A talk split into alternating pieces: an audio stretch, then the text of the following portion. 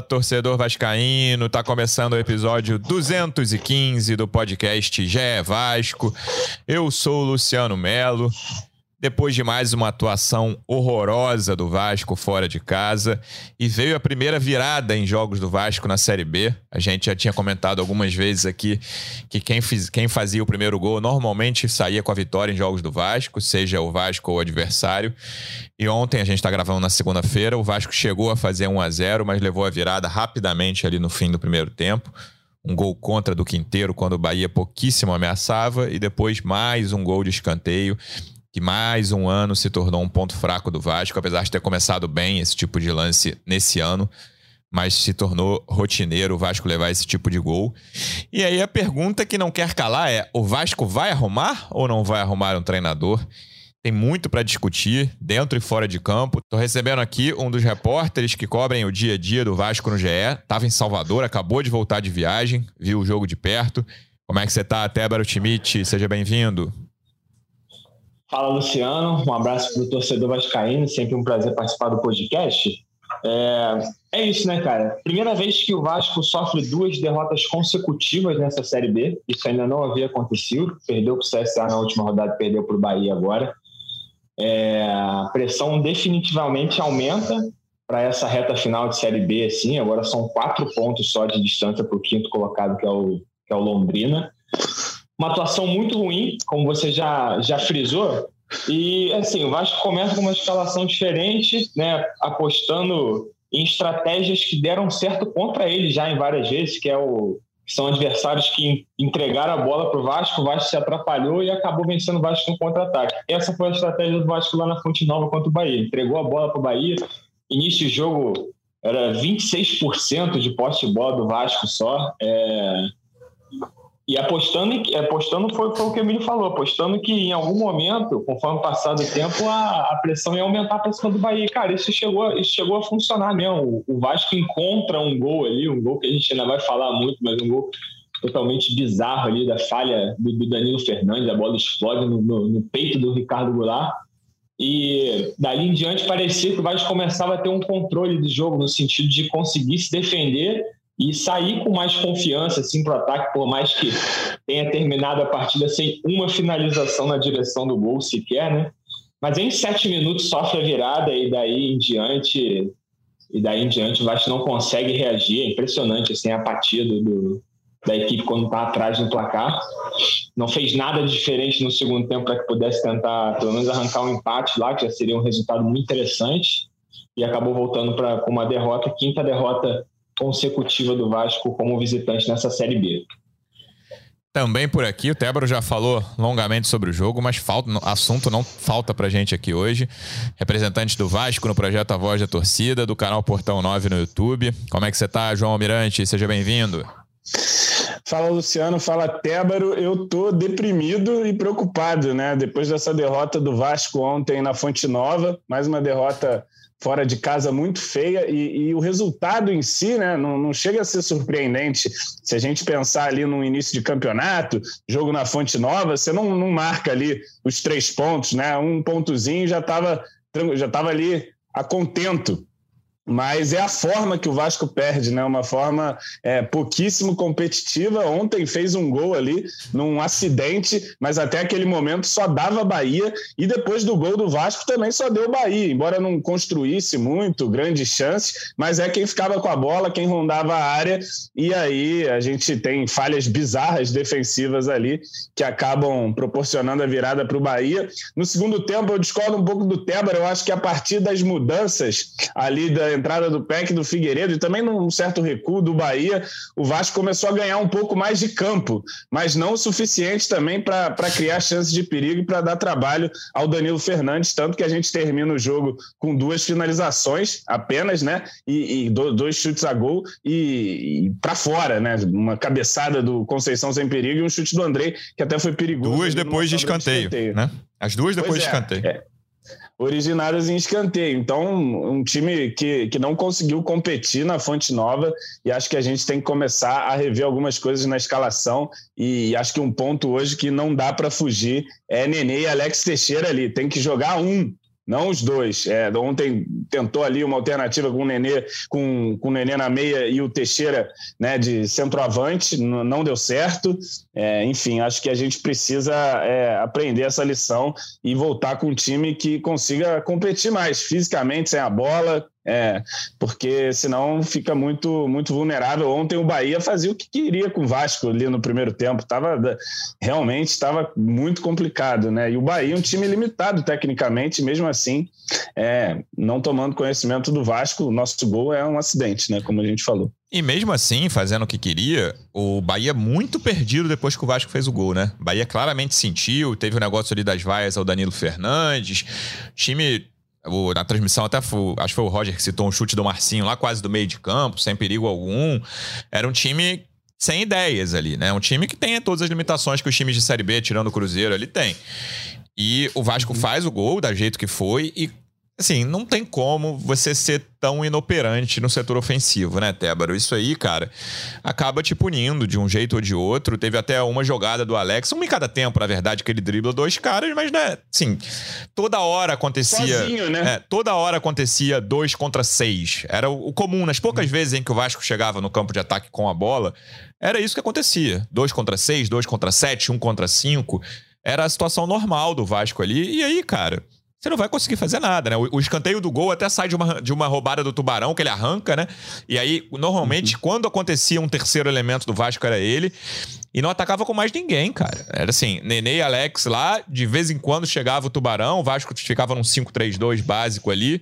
E essa segunda linha, que era Yuri centralizado, o Tubarão pela direita e Andrei pela esquerda. O Tubarão chegava um pouco mais, o Andrei quase nada. E o Vasco ficava assistindo o Bahia. PV nem apareceu no jogo é, também. É, o Vasco né? é, ala, ah, ponta, sei lá é, onde é que ele Quando tá. ele, o Vasco tinha a bola, ele ficava numa segunda linha, mas o Vasco no primeiro tempo quase não teve a bola no setor ofensivo, né? Então quase não dava para ver. É, foi o primeiro tempo inteiro basicamente um 5-3-2, porque claramente era um 5-3-2 quando o Vasco não tinha a bola e um 4-4-2 com o PV avançando quando o Vasco tinha a bola, mas era muito pouco o Vasco com a bola e quando tava era ali até a intermediária no meio, até o círculo central no máximo. E aí mal dava para ver essa, essa mudança com, de, de posicionamento do PV e de sistema do Vasco com e sem a bola. E aí, depois da coletiva, Teba, depois do jogo, na coletiva, o Emílio tem muita dificuldade de explicar, né, cara? Eu, eu, não, eu, via, eu não vi a coletiva, mas li a entrevista na íntegra que a gente ele publicou. Tem, tem. A gente publicou. E, cara, a estratégia, assim, Desculpa, o, o, o, jogo estava completamente equivocado e eu, eu falaria o mesmo se, se tivesse 1 a 0 ao fim do primeiro tempo. Eu não vou nem falar a estratégia depois, que eu concordo com o João Sim. que com o Figueiredo e Peck, o Vasco começou a jogar, mas assim, o, o sarrafo era muito baixo. O Vasco não conseguiu finalizar é. do mesmo jeito. Ah, o Vasco melhorou, melhorou, mas, pô, foi o primeiro tempo mais inoperante do setor, do setor ofensivo do Vasco na Série B inteiro. Não foi o pior primeiro tempo do Vasco? Acho que não. Mas foi o time mais medroso, com certeza, e que menos conseguia chegar ao ataque. Isso o Emílio teve muita dificuldade de explicar, e aí ficou nessa de, ah, por causa do nosso erro lá, do azar do Quinteiro, o Vasco perdeu por causa disso, quando era um time que não conseguia fazer nada no sistema ofensivo e não fazer nem ameaçar o, o time rival. É o, que eu, é o que eu já havia falado na, no último podcast, e aí tudo sempre quando a gente fala do Emílio, a gente tem que abrir esse parênteses de que ele não queria estar ali, né, cara? Então eu sinto ele cada vez mais de saco cheio. Parêntese fundamental. É. Principalmente nessas coletivas, você vê que ele, cara, ele já tá meio cansado de, de, sentar ali toda vez depois de todo jogo ter que dar as explicações. Ele que é um cara que sempre falou que gosta de ser esse cara dos bastidores e tal. Ele tá numa função que, cara, ele, é, ele se desgasta com torcida. É óbvio de uma maneira que ele não se desgastaria se continuasse nos bastidores, né? Então eu sinto, por exemplo, nas coletivas que quando o Emílio está começando a desenvolver, ele, ele termina a resposta. A gente fica assim, e, e aí? Então ele fala assim, ah, é, e, e respondi tua pergunta e tal. Então, ele tem dificuldade, cara. E aí ontem, por exemplo, ele soltou essa daí, que, que o Vasco melhorou, que a, a, o número pequeno de finalizações não reflete a melhora do Vasco no segundo tempo, principalmente nas transições, né? Ele, foi isso que ele explicou. E, cara, assim, não se viu muita melhora nessa transição e ainda assim, mesmo que tenha melhorado pelo menos um pouco, não, não significou, isso não significou chutes a gol, que é o que ganha a partida, né, cara? Você tem que chutar para gol para fazer gol. Então, realmente achei uma, achei uma explicação bem deficiente assim do Emílio. É, como vocês falaram aí, o Vasco jogou numa, numa formação diferente ontem com três zagueiros é, e os dois, os dois laterais ali numa linha de cinco atrás. Paulo Vitor pouco se viu porque o Vasco não teve a bola, o Alex Teixeira ficou muito sozinho na frente. O gol do Vasco, ele sai aos 18 minutos, cara, depois dessa jogada do Tubarão, que foi a primeira jogada, foi a primeira vez praticamente que o Vasco cruzou o meio de campo e chegou com perigo ao, ao, gol defendido pelo Danilo Fernandes ali. Foi, uma, foi um lance aos 17, e aí arruma o escanteio no, no, no, na cobrança, o Vasco faz o gol. E no mais, cara, o Vasco realmente não, não, não produziu. Você não pode terminar uma partida sem chutar na direção do gol do adversário. Né? Senão você não vai conseguir arrumar o. Danilo Fernandes, pressionado, não fez nenhuma defesa. Ele, quando ele foi é, exigido, ele socou a bola na, no peito do Goulart.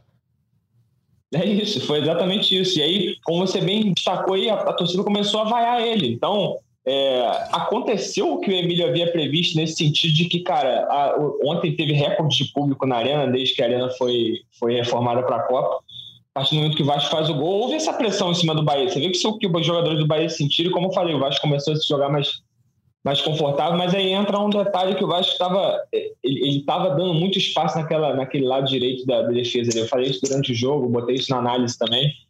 Quando você tem três, se você tem uma linha de cinco ali com Paulo Vitor, Edmar e Anderson Conceição, esses três jogadores estavam pendiam mais para o lado esquerdo e aí deixavam o Quinteiro o Matheus Ribeiro do lado direito não justifica a atuação muito ruim do Matheus Ribeiro do Quinteiro, do Quinteiro principalmente. Quinteiro pior em campo e tô nem falando do gol dois. contra. Impressionante. Mas, mas, o Ribeiro também, Deus me livre, cara. Cruz, cruz, é, o, o, Ribeiro, ele, tá, ele, ele, né, ele não vem mostrando tanta eficiência nesse combate, assim, também nesse, no, no, no primeiro gol, que Matheus Bahia faz a tabela ali. Toma um drible de criança. Ele, não, ele, ele, vai, ele vai de maneira infantil, meu. Ele dá o espaço, o Bahia só dá um toque pro cara, recebe na frente e aí a grande falha de comunicação ali, não sabemos se o Thiago Rodrigues não falou o inteiro, mas também era uma bola que não precisava se jogar daquela maneira. Mas enfim, aí o Bahia se criou naquele lado direito ali, fez dois gols e a partir daí acabou com o jogo, porque eu acho que não conseguiu mais criar. Não, e assim, eu acho que o, que o Emílio, né, ele, ele dá alguns indícios que ele se recusa realmente a ser técnico, porque depois daquele primeiro tempo, ele não voltar com nenhuma mudança, voltou com o exato mesmo time, para a gente continuar sendo amassado. E aí eu, eu me pergunto também: o Marlon ele tinha condição de jogo ou não tinha? Porque se tinha para 10 minutos, não precisava nem levar, né? Porque você não vai levar um jogador para viagem, né? Então, assim, é, deixou o, Marlon, o, Fala. O, o, Mar, o Marlon, o Emílio comentou com a gente depois que ele tinha o Marlon em 45 minutos. Ele podia usar o Marlon. Usou, é, entrou aos 37. Ele, ele poderia colocá-lo no, poderia colocá-lo no intervalo, por exemplo. O... Não, e o timing das mudanças, você vê que no jogo contra o CSA, ele também voltou É, exato. Eu ia falar isso nesse momento, João. Esse é o segundo jogo seguido, que é, assim, no mínimo duas substituições no intervalo. Eu, eu falei depois do jogo do CSA que eu faria quatro substituições no intervalo. Ontem era por causa de três substituições mole no intervalo. Então é o segundo jogo seguido de caso óbvio de substituições no plural no intervalo e ele não faz nenhuma. E ele não faz. E aí ele vai fazer aos 37 de novo, no mesmo minutagem que ele fez contra o CSA. Não, vou botar o Palácios e o Marlon aqui nesse final de jogo. Enfim, é, para mim tem que resolver essa questão do técnico quanto antes. Foi se empurrando essa situação com a barriga até onde deu, mas chegamos ao limite. Não está dando mais, né? Enfim, e, e, e, se, e se perdeu, na verdade, né? Um momento de contratar o técnico que era quando demitiu o Zé Ricardo. Ali que era para ter feito a escolha, porque teria tempo para o cara trabalhar, uma outra circunstância. O Vasco estava bem ou mal ali, bem colocado na tabela, né? Então você tinha ainda isso para dizer ali como argumento para um, um treinador chegar só tocar o barco. Escolheu o Maurício, uma escolha que era completamente desastrada, né? A gente comentava aqui, é, foi uma rejeição absoluta começou ali, emplacou uma, duas vitórias, pô, vamos ver o que, é que vai acontecer. Depois desencaminhou e não se fez mais nada, né? Vamos com Faro, aí ganha uma, perde uma, ganha uma, perde uma. E ficamos nessa gangorra aí. E agora a gente vê o aproveitamento do Vasco despencar nesse segundo turno. O Vasco faz campanha de rebaixamento no segundo turno.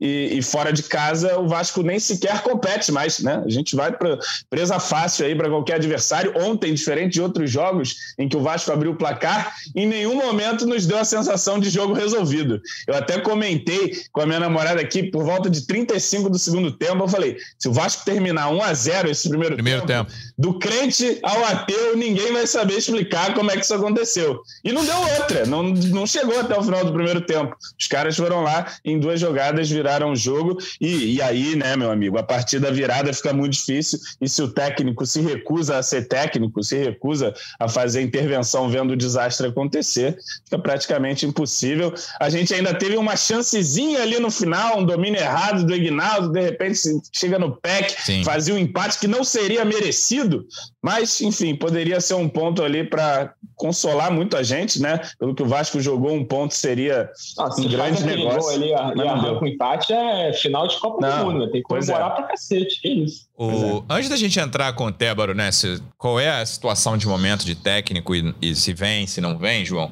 Tem outra questão aí que é um assunto longo de muitos anos, que é Nenê. Sim. Mais uma vez, e aí estou falando agora de últimas semanas, não de últimos anos, o Emílio demora a tirar o Nenê. O Nenê era o responsável pela marcação do Ricardo Goulart, né, no, no gol de escanteio. Uhum.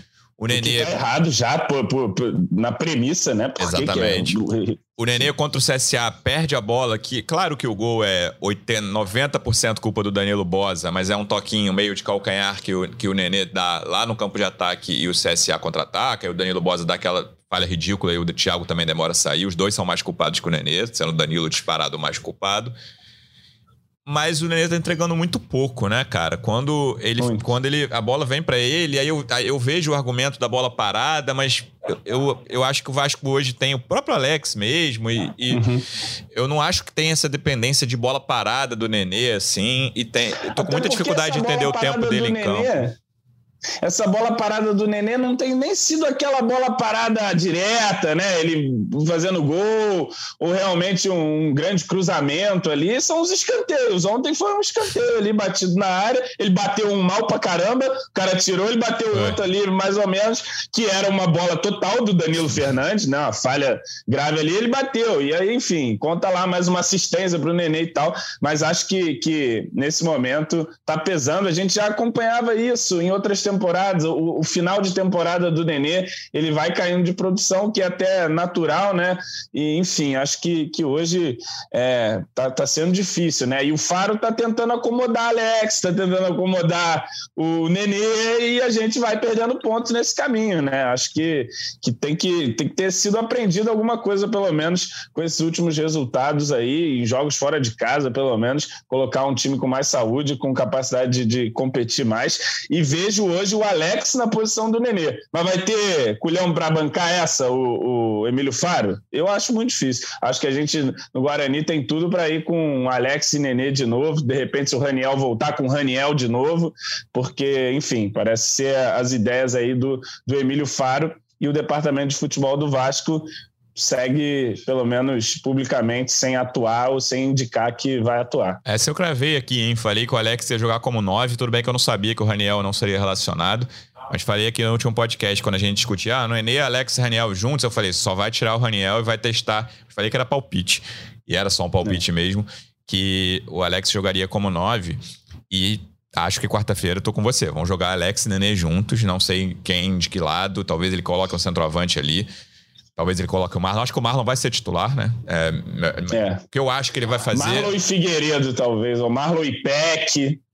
É, talvez ele até repita o Alex centralizado na frente, mas é, uhum. pensando aqui seria Yuri, Andrei Nenê, Marlon na direita, que foi onde ele jogou muito bem contra o Tom Bense. E aí o cara da esquerda, talvez o Figueiredo, Figueiredo mesmo. Peck, Tubarão, é, um dos três. E o, o Alex centralizado. Diria que vai ser esse time. Mas Débora, a gente era esse mesmo trio aqui depois no último episódio, né, depois do jogo da derrota para o CSA. E a gente falava de treinador, o Vasco tinha longos 10 dias, né, do, entre os dois jogos, entre o CSA e o Bahia. E você falou, pô, eu acho que o, que o Vasco vai procurar um técnico, eu não vou ficar surpreso, né? Você falou assim, se o Vasco tiver outro técnico contra o Bahia.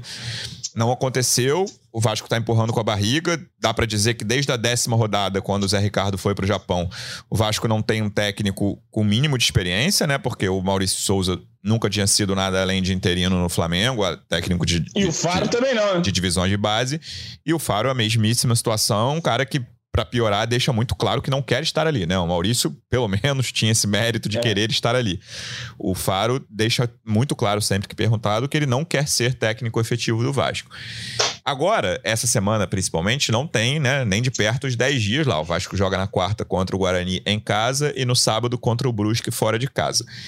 Mas, pelo que aconteceu ontem, eu, e aí mais uma vez é palpite, como foi o Alex centralizado na frente, eu acho que é a primeira vez, essa segunda-feira, dia, dia, em que estamos gravando o podcast, é o primeiro dia que o pessoal da 777, né, na pessoa do Paulo Brax, que está aqui de frente no Vasco, acorda pensando: eu preciso contratar um treinador para essa, essa temporada.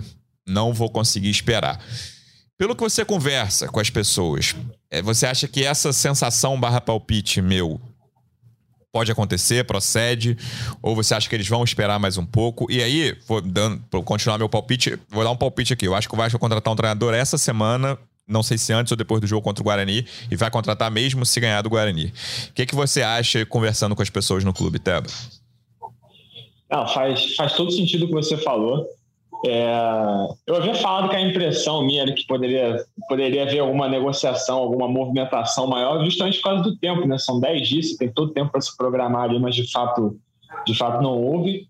É, bom, a gente não tem nenhuma informação de que o Vasco está fazendo alguma movimentação mais contundente para contratar um treinador, então isso posto em primeiro lugar mas ontem conversando com, com a diretoria ali, cabeça quente depois do jogo, é, não nos foi passado nada perguntando sobre treinador, assim, e não, vamos ver, sabe, respostas evasivas, então por enquanto a gente não tem nenhuma informação sobre uma movimentação mais contundente. Eu tenho uma impressão um pouco diferente da sua, porque eu acho que com esse jogo do Guarani no, no meio da semana, acho que quebra um pouco esse ritmo, esse planejamento. É, é óbvio que o Vasco, ali na, dos bastidores está com alerta ligado. Como eu falei, é a primeira vez nessa Série B que o Vasco sofre duas derrotas consecutivas. É, ainda há uma, uma. Gordura. Como é que. Não, tem uma gordura, mas ainda há uma. Eu quero usar a palavra certa, mas ainda há uma certa confiança no trabalho do Emílio Fares, justamente mais por ele ser um cara agradável nos bastidores ali, de se dar bem com todo mundo, porque de fato nos resultados. Isso é, isso é óbvio. Mas. Vários, vários caras agradáveis nos bastidores aí. Sei lá, um humorista talvez vai contratar para o Vasco. É. Então ainda, há, então ainda há essa confiança no Emílio. Fábio Porchat vai ser o É, é, é Vasco, pô. Mas eu tenho essa impressão diferente, cara. Eu acho, eu acho difícil eles. Eu acho difícil minha impressão de que eles não. Para essa partida contra o Guarani, o Emílio continua. E aí, mais uma vez, a gente sempre fala assim, mas acho que dessa vez, de uma vez por todas, a partida, o resultado contra o Guarani vai ser primordial. Assim. Se não vence, aí as coisas ficam realmente muito difíceis para o Vasco e, e aí eles vão ser obrigados, não, é. mesmo que não queiram, só, deixa eu só refi refinar o meu palpite. Na minha opinião, o Emílio vai ser o treinador na quarta-feira, mas pode ser que outro treinador é. já tenha sido anunciado. Ou, ou depois já do jogo. Lá, é. Já esteja lá na tribuna. É, na quarta-feira, o Emílio vai ser o treinador. Segundo o meu palpite, baseado em é. Achismo. O Emílio vai ser o treinador e o time vai ser exatamente esse aí que você escalou, pelo menos do meio para frente, e não acredito em mudanças do meio para trás também, não. É o Matos? É. Mas assim, vence. É, o Léo Matos, talvez. É, é, a gente vai girando, girando e cai no Léo Matos de novo. Né? Não tem chega no Léo Matos. Não, mas eu acho que chegou nessa vez no Léo Matos por conta da ausência do Gabriel Dias. Porque o Gabriel Dias, de fato, tinha tomado a posição ah, sim, ali sim. e a saída dele prejudicou o time, né? Porque a gente já tem problemas na esquerda, agora tem problemas também na direita, enfim, as laterais é, voltaram a ser dor de cabeça. Mas assim, sobre o jogo de, de quarta-feira, é primordial os jogos em casa, né? Se a gente olhar a tabela ali da Série B, você vai ver uma tabela de mandantes muito forte, né? Então não é nem nada típico o Vasco trocar pontos com o Bahia, Vasco ganhar em São Januário e perder na Fonte Nova. Isso aí é, tá no script. Agora tem que ganhar do Guarani em casa, tem que ganhar os jogos em casa, tem que manter essa força como mandante. O Vasco é um dos melhores mandantes do, do campeonato ali, o Cruzeiro acima, e depois tem um bloco ali muito, muito parelho como mandante. E, e, o, e os visitantes são horríveis, todos eles. Isso que mantém a gente aqui também, porque se for ver as campanhas de visitante aí por exemplo, Bahia e Grêmio tem dois pontos a mais que o Vasco como visitante. Os times que vêm abaixo da gente, é o Londrina tem uma campanha melhor como visitante e, e o Tom ben, e o Ituano também, mas tem campanhas muito inferiores como mandante. Então, se a gente mantiver aí o aproveitamento de mandante e fizer o mínimo, começar a competir de novo fora de casa, está é, tá encaminhado. Mas assim, a, a parte em casa tem que ser inegociável. O Vasco não pode se dar ao luxo mais de ter tropeços em casa, a começar já no jogo de quarta-feira, a pressão já está muito grande, vai ser um jogo tenso, vai ser um jogo que a torcida também vai ter que ter um, um certo equilíbrio emocional, porque os três pontos são, são inegociáveis em São Januário na quarta-feira. Se não vier um empate que seja, já vai, já vai jogar uma pressão muito grande. E ontem, uma fala do Anderson Conceição me deu uma preocupada. Ele, ele saiu de campo e falou assim: ainda é possível o acesso. Como assim, meu camarada? Você está no G4, quatro pontos acima do Londrina. Tem que ser possível, tem que acontecer. Não? Esse discurso parece de alguém que está vendo a coisa ir para o buraco, né? E isso deixa a gente assustado.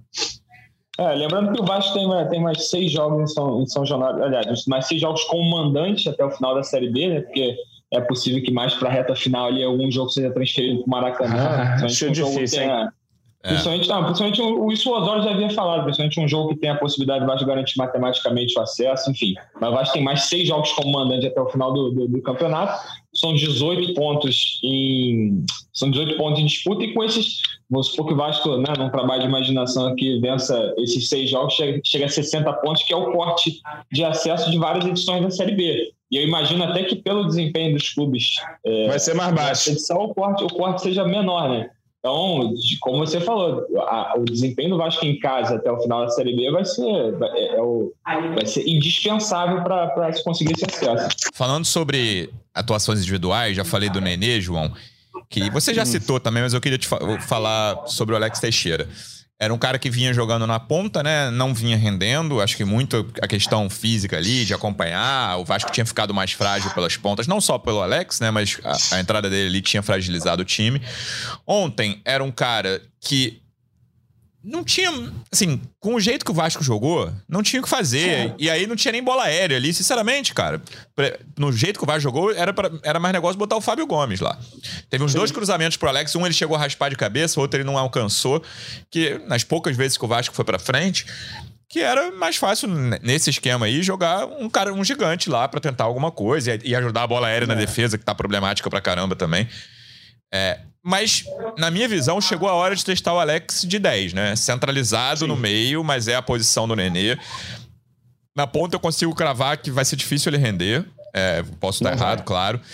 Ainda acho que, como 9, tem alguma esperança, mas o jogo de ontem não dá para dizer nada pela, pela a forma como o Vasco se comportou em campo. Mas eu gostaria de vê-lo centralizado no meio. O que, que você acha? É a minha ideia também, né? A gente, quando o, o Alex Teixeira foi contratado, eu vi muita gente falando que jogou de, jogava de ponta, eu já achava difícil, ele entrou, ele não, não, não consegue render por ali porque não tem capacidade física, talvez venha a ter aí com a sequência da temporada, mas a gente precisa gente com a capacidade física agora para fazer essa função. Ele parece não ter. Concordo com você quanto à tentativa ali como centroavante, era uma das posições que a gente também é, trabalhava ali como possibilidade. Mas, assim como você, entendo que o lugar melhor para ele render é na meia, no lugar do Nenê. E acho que tem que jogar um ou outro. Se joga o Alex Teixeira, o Nenê, banco do Alex Teixeira, se joga. Ou o banco, não necessariamente vai tirar o Teixeira para colocar o Nenê, de repente, na circunstância de jogo ali, você possa fazer uma substituição com 15 minutos, com 15 minutos faltando, 20 minutos, enfim, mas eu acho que é Alex ali na, na camisa 10 também, eu tentaria isso e, e, e, dar um entorno com mais juventude, com mais mobilidade, né? Para que, que o Alex possa ali, com a, com a, sua qualidade de passe, né? De finalização, é, ajudar mais do que. e participar mais do jogo, né? Porque na, no posicionamento dele ali, com esse time que, que o Vasco, com essa postura que o Vasco teve, realmente ficaria muito difícil. Então eu, eu tentaria, assim, o Alex ali na, na meia, com Marlon de um lado, Figueiredo, Peck, Tubarão, escolhe um ali, para fazer a outra ponta e na frente ou o Fábio ou o Egnaldo. Mas como o Emílio Faro não é dado a muitas surpresas, ele vai botar o Raniel, ele vai botar o Nenê, vai botar o Alex Teixeira e o Figueiredo. Esse que é o meu medo, né? Mas enfim, vamos ver o que, que ele arruma. Mas para mim o Alex é 10 também. Chego a essa conclusão agora.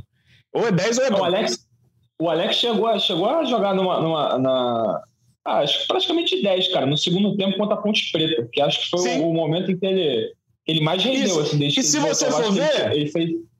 foi o ah. último jogo fora de casa, o Vasco perdeu. Competiu, né? O Vasco competiu contra a Ponte Preta. Condição Conseguiu. Sim, sim. Pois é, pois é. Então, naquele, naquele, segundo tempo ali contra a Ponte Preta, o Alex jogou muito bem, cara. Eu lembro que ele, ele teve aquela chance ali de meter de cavadinha no goleiro, acho que acerta a trave. É, depois viu, viu que ele estava impedido, mas ele rendeu muito bem no momento que ele troca com o Marlon Gomes. O Marlon Gomes vai para a esquerda, inclusive joga é. pra caramba ali na esquerda e o Alex começa a aparecer mais no jogo pelo meio. Foi isso mesmo. Eu, eu, eu acho que essa reta final também vai passar muito por, por como o Marlon Gomes vai aguentar, porque para mim ele já se. Eu disse isso no Twitter, a gente, não, é muita irresponsabilidade jogar tudo no moleque, mas para mim o moleque tem que jogar. E eu tô torcendo muito para que ele se recupere logo, porque é titular desse time aí. Ele foi os últimos momentos ali de futebol, de conexão entre os setores, foi devido à presença do Marlon em campo. Vamos ver se já na quarta-feira ele volta no time titular. E não parece ter a menor pinta, né, Tébaro, de que o Emílio vá tirar Nenê ou Alex do time, né? Não. Acho que esse, essa, isso até me faz aumentar a minha crença de que vai contratar outro treinador, sabe? Porque tá meio claro que os dois juntos no time titular, dificilmente a coisa vai funcionar. E tá claro que o, o Emílio vai mantê-los no time. Então. Não, eu tô, é... com vocês, acho muito difícil. Acho muito difícil ele, ele mexer, tirar o Nenê. Teria que ter muito, muito culhão mesmo. Acho, acho bastante improvável, cara, dele fazer essa mudança assim. E aí? E a única esperança também para quarta-feira é que já que tá todo mundo metendo malho no Nenê, é aí que ele gosta de aparecer. Você tá falando isso há umas três ou quatro rodadas, hein? É. Não, uma hora vai, né, cara? Uma hora vai acontecer, não é possível. Já que tá jogando, porra, pelo menos decida aí com a tal da bola parada, a tal da falta, né? Vamos ver.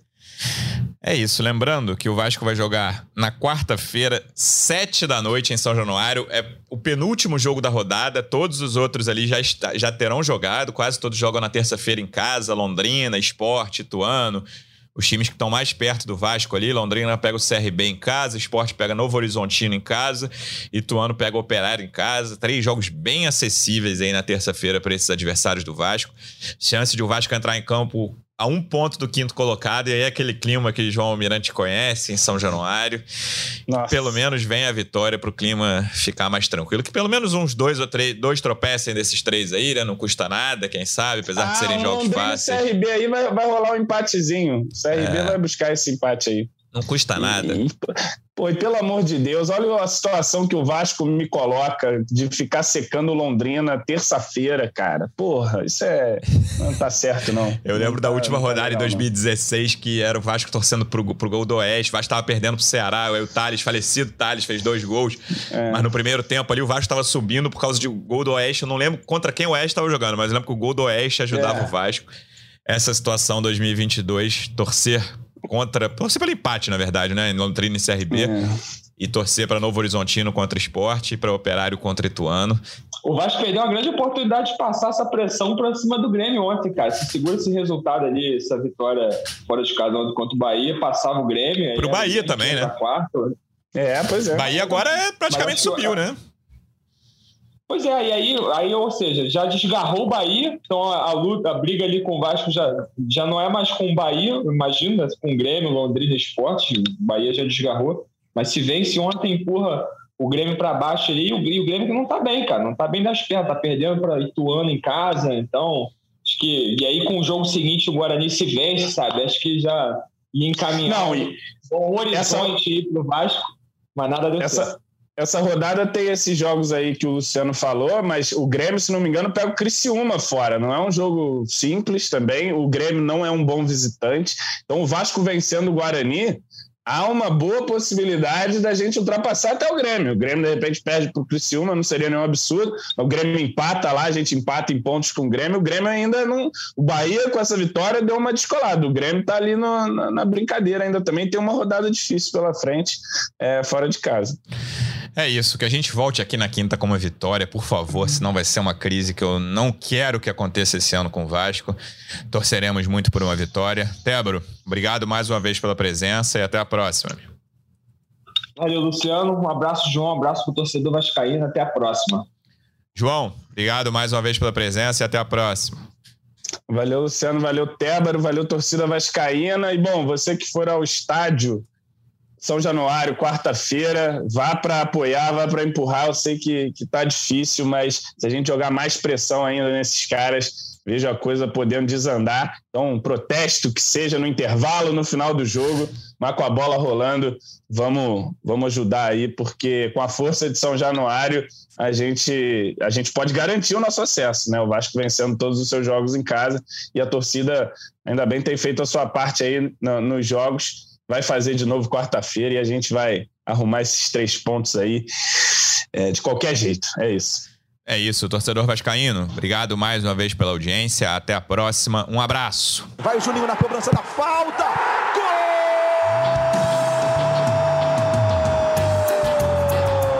É o GE Vasco.